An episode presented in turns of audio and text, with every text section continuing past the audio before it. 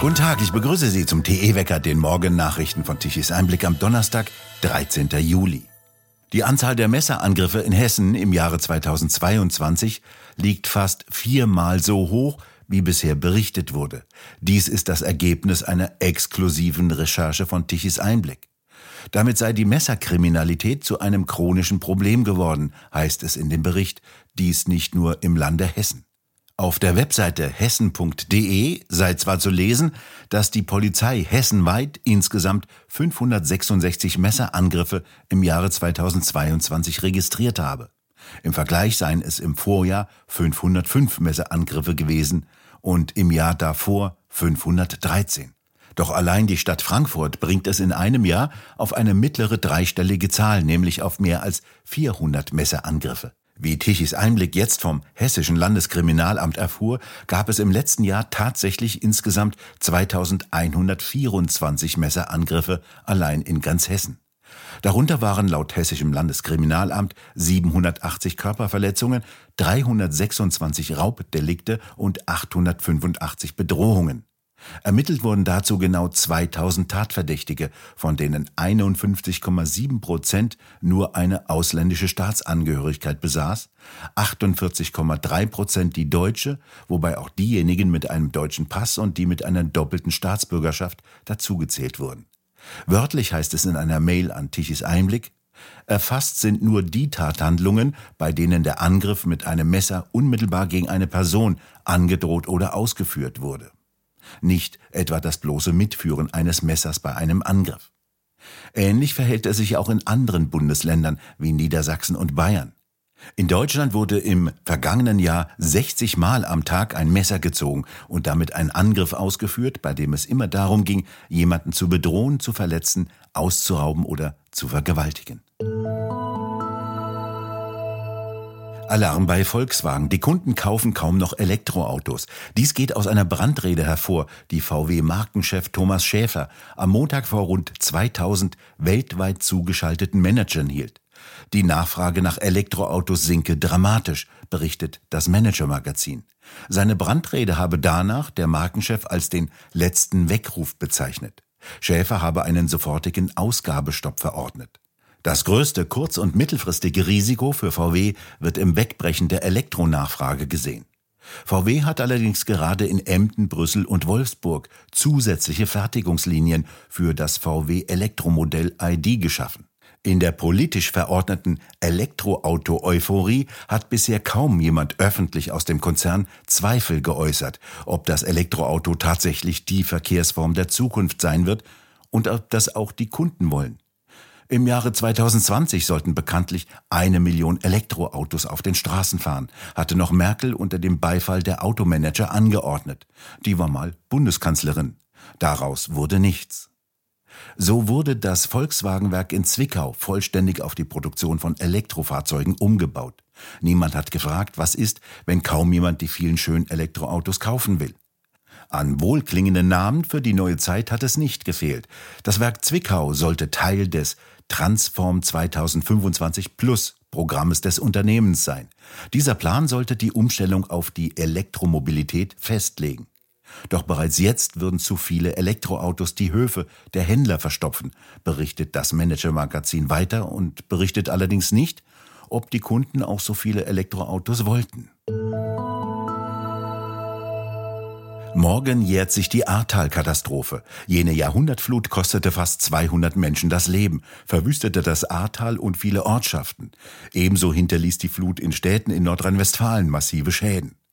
Warnungen gab es bereits Tage zuvor. Am 13. Juli 2021, also heute vor zwei Jahren, gab die Hochwasservorhersagezentrale für das Ahrgebiet bereits mittags eine Warnstufe 2 heraus. Die stufte sie am nächsten Tag in die höchste Warnklasse 4 hoch. Ab 15.26 Uhr wird die Kreisverwaltung Ahrweiler alle drei Stunden automatisch über die aktuelle Hochwasserlage und die vorhergesagten Höchststände informiert. Der damalige Landrat Jürgen Pföhler hätte sofort den Katastrophenalarm auslösen müssen. Er sorgte allerdings nur dafür, dass ein Porsche an einen sicheren Platz kam. Die Jahrhundertflut offenbart ein beispielloses Staatsversagen. Das setzt sich bis heute fort. Denn in den vergangenen beiden Jahren nach der Katastrophe ist wenig passiert. Anfang Mai fuhr Tichys Einblickautor Josef Kraus durch das Ahrtal. Und was er gesehen hat, erschütterte ihn. Ja, es hat mich eigentlich schon lange gedrängt, äh, dorthin zu fahren. Ähm, ich wollte mich damals im Jahr 2021, auch im Jahr 2022 nicht in äh, die äh, Reihe der Katastrophentouristen ähm, einreihen. Ähm, darum habe ich eine Gelegenheit genutzt, als ich am 1. 2. Mai diesen Jahres äh, Vorträge in Bonn hatte, dass ich gesagt habe, okay, mit meiner Frau zusammen, wir fahren jetzt einfach mal von, nach dem Frühstück von 9 Uhr bis 16 oder 17 Uhr durchs Ahrtal und dann über die Wasserscheide hinüber ins Erftal, um uns ein Bild davon zu machen, einen Vergleich herzustellen zwischen dem, was wir an Bildern kennen, die ja nach wie vor zu Hunderten abrufbar sind im Internet und dem, was wir mit eigenen Augen sehen. Und um das Ergebnis vorwegzunehmen, wir sind einerseits deprimiert, andererseits aber auch wütend wieder zurück ins Hotel gefahren. Warum? Was haben Sie denn da gesehen? Deprimiert deshalb, weil wir gesehen haben und den Eindruck hatten im Vergleich jetzt mit den Bildern aus dem Jahr 21, Juli, Herbst 21, dass sich sehr wenig getan hat. Die Infrastruktur ist noch weitestgehend zerstört. Äh, es sind Behelfsstraßen angelegt, es sind die, Über die Uferböschungen immer noch nicht befestigt, es sind Brücken unterspült oder weggespült worden, Behelfsbrücken da, die Bahnlinie ist unterspült. Ähm, das ist die Infrastruktur, das ist sozusagen die öffentliche Infrastruktur. Aber was äh, uns dann besonders natürlich äh, beeindruckt hat und deprimiert hat, das ist, was hier an privatem Hab und Gut kaputt gegangen ist. Ähm, Wohnhäuser, kleine Geschäfte, Hotels, Gastronomie. Äh, es ist nach wie vor wenig los, obwohl sich dort die Wirtschaft über jeden Besucher, der sich einnistet und etwas kauft, äh, freuen würde. Äh, wir haben den Eindruck gehabt, und es war immerhin dann doch schon ja, spätes Frühjahr, es ist immer noch tote Hose. Ähm, die Leute sind immer noch äh, bemüht, äh, den Schlamm aus ihren Häusern, aus ihren Gärten rauszuschaufeln, ähm, die nassen Mörtelschichten abzuklopfen. Ähm, und das alles nach zwei Jahren. Es scheint die Zeit dort irgendwo stehen geblieben zu sein. Woran hängt das denn? Die Politik hat der Hilfe in Millionenhöhe versprochen. Zunächst äh, auch am Bürokratismus. Es sind ja nun tatsächlich viele, viele Millionen an Spenden eingegangen. Aus dem Inland, zum Teil ein bisschen auch aus dem Ausland. Bis die Spenden verteilt waren, nein, sie sind ja bis zum heutigen Tag nicht komplett verteilt worden, ist einfach zu viel Zeit ins Land gegangen. Und was die öffentliche Hilfen betrifft, ja gut, da scheint das irgendwo in Vergessenheit äh, geraten. Wenn ich mir vergegenwärtige, dass für das laufende Jahr 2023 der Haushalt des äh, hauptsächlich betroffenen Bundeslandes Rheinland-Pfalz mit dem Ahrtal, wo es ja auch die meisten Schäden, die meisten Toten gab, etwa 133, glaube ich, habe ich in Erinnerung, ähm, dann hat dieses Land für 2023 ganze 11 Millionen eingestellt in den Haushalt, um zu helfen. Das ist eine lächerliche Summe. Das ist eine lächerliche Summe. Da kann man vielleicht gerade mal drei oder vier Mittelständler oder Hotels oder Gastronomiebetriebe wieder auf die Beine bringen.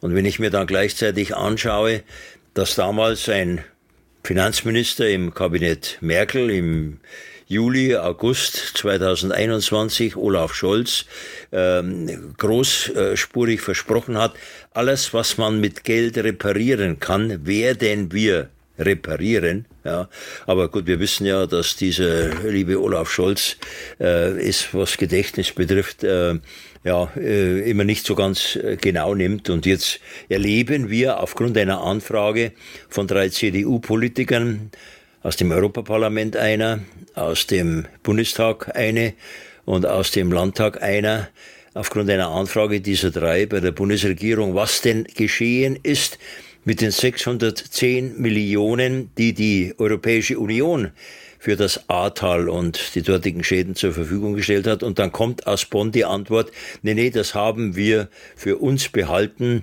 um die Zinsen zu zahlen für die Schulden, die wir für das Ahrtal aufgenommen haben. Also, ähm, da sagt man bei uns in der Gegend, da haut's da irgendwo den Vogel raus.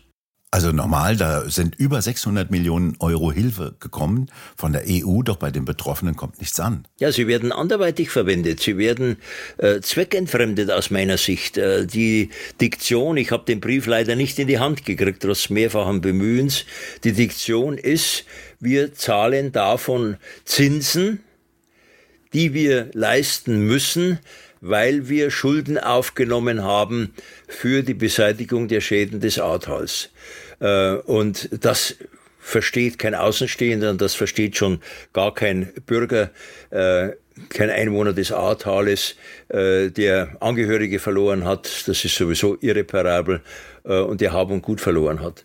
Und die rheinland-pfälzische Landesregierung ist in keiner Weise in der Lage, mit der Katastrophe adäquat umzugehen. Ja gut, die rheinland-pfälzische Landesregierung hat sich ohnehin nicht mit Ruhm bekleckert. Wenn man sich anschaut, ähm, dass eine damals amtierende Umweltministerin, eine Frau Spiegel, äh, dort den Abend und die Nacht verpennt hat, im wahrsten Sinn des Wortes, verpennt hat, obwohl längst Alarmmeldungen eingegangen waren. Sie musste ja dann doch ähm, ja, unter äh, eigenartigen Umständen und unter eigenartigen Begründungen zurücktreten. Zu diesem Zeitpunkt war sie dann im Mai 2022 bereits Familienministerin. Wenn man sich dann anschaut, dass es noch mal ein halbes Jahr gedauert hat, bis der äh, rheinland-pfälzische Innenminister, äh, SPD-Mann, zurücktreten musste, nachdem es einen Untersuchungsausschuss gegeben hatte. Äh, okay, die beiden haben letztendlich nolens volens die Verantwortung übernehmen müssen, aber wer eigentlich die Verantwortung hätte unternehmen müssen, das ist die rheinland-pfälzische Ministerpräsidentin Malu Dreyer, die ist ungeschoren äh, davongekommen, trotz eines Untersuchungsausschusses, der 41 Mal getagt hat und über 6000 Seiten Protokolle geliefert hat. Ja, äh, Business as usual äh, findet dort an der Spitze der Landesregierung statt. Sie haben ja in Ihrem Artikel bei Tichys Einblick auch ein paar Vergleiche angestellt, wofür Geld vorhanden ist und wofür Geld nicht vorhanden ist. Ja nun, der, der Bund weist für das Jahr 2022 22,2 Milliarden Kosten aus für Flüchtlinge. Da ist natürlich noch nicht mitgerechnet, dass eine staatliche Summe, genau kann man das gar nicht äh, eruieren, auch von den Ländern und von den Kommunen da noch beigesteuert wurde. Äh, um es mal deutlich zu machen, 22,2 Milliarden sind 22.200 Millionen. Äh, gemessen daran sind natürlich 12 Millionen oder äh, 14 äh, Millionen oder auch die 610 Millionen irgendwo ein Klacks. Da sind die Verhältnisse schief. Oder ich mache mal einen ganz groben Vergleich.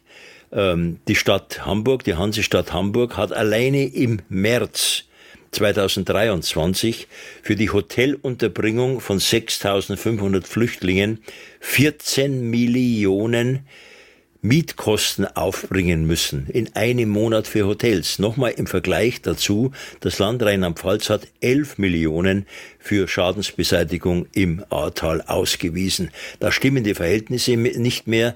Da braucht man sich dann nicht zu wundern, wenn ein zunehmender Teil der Bevölkerung in Deutschland sagt, Moment mal, was ist jetzt eigentlich das Wichtigste? Welche Prioritäten hat die Politik? Ja, äh, Asylbewerber, die in den allermeisten Fällen gar keinen Asylgrund haben, oder die eigene Bevölkerung. Aber im Grunde genommen äh, muss man natürlich auch noch mit dazu sagen, was das Ahrtal betrifft, äh, es hat auch äh, der Zivil- und ähm, Katastrophenschutz versagt. Wir haben hier keine vernünftigen Konzepte. Wir haben zum Beispiel auch jetzt Klimawandel hin oder her, wir haben keine Konzepte, wie man solche engen Täler vor so Schäden bewahren kann. Man hat das Gegenteil getan. Unter dem Stichwort, grünen Stichwort Renaturierung hat man dem Fluss freien Lauf gelassen. Das ist alles mit ein Grund, ganz zu schweigen davon, dass es völlig schief ist, das sagen ernstzunehmende Meteorologen, völlig schief ist zu behaupten, die Flut im Ahrtal hätte mit dem Klimawandel irgendetwas zu tun. Da wird ein großes, großes menschliches und wirtschaftliches Leid instrumentalisiert für eine Klimaideologie. Josef Kraus, haben Sie vielen Dank für das Gespräch. Danke auch, Herr Douglas. Über Revolution und Rebellion spricht Maximilian Tichy mit Rainer Langhans und Michael Ballweg in der neuesten Ausgabe des TE Talks. So, wenn jemand sagt, es geht doch anders, dann heißt das, du willst uns alles wegnehmen, was wir jetzt mühsam haben. Wirtschaftswunder damals nicht, Autos, Kühlschränke und so weiter. Und da haben die sich natürlich massiv äh, dagegen gewehrt. Und das machen sie halt auf die übliche Weise. Sie, nicht, sie machen es mit Polizei, sie machen es mit Gerichten. Und sie finden dann schon was. Nicht? Und entsprechend haben sie, sind sie auch uns angegangen natürlich und haben dann natürlich irgendwann einsehen müssen, dass ein Pudding-Attentat eben doch mehr Pudding als Krieg ist, nicht? Und haben uns dann wieder rausgelassen. Und ich bin dann allerdings schon eine ganze Weile auch wieder in Untersuchungshaft gekommen und habe auch gedacht, sie kriegen mich, weil wir haben so viele Verfahren da am Hals gehabt. Aber haben dann uns doch noch mal rausgelassen. Nicht? Und das war sehr schön, weil ich habe dann gesehen, im Gefängnis ist nicht so gut. Das ist, das äh, ich wollte lieber draußen sein, zumal ich damals da Uschi Obermeier auch kennengelernt hatte. Und da war das furchtbar eigentlich. Das vollständige Gespräch können Sie ab heute Abend auf der Webseite von Tichys Einblick unter TE Talk ansehen. Heute hat sich die Wetterlage etwas beruhigt. Im Norden und im Süden weiterhin wechselhaftes Schauerwetter. Dazwischen bleibt es in der Mitte einigermaßen trocken mit einem Wechsel von Wolken und Sonne. Am Alpenrand kann es noch Schauer geben, die mit einigen Unwettern verbunden sein können.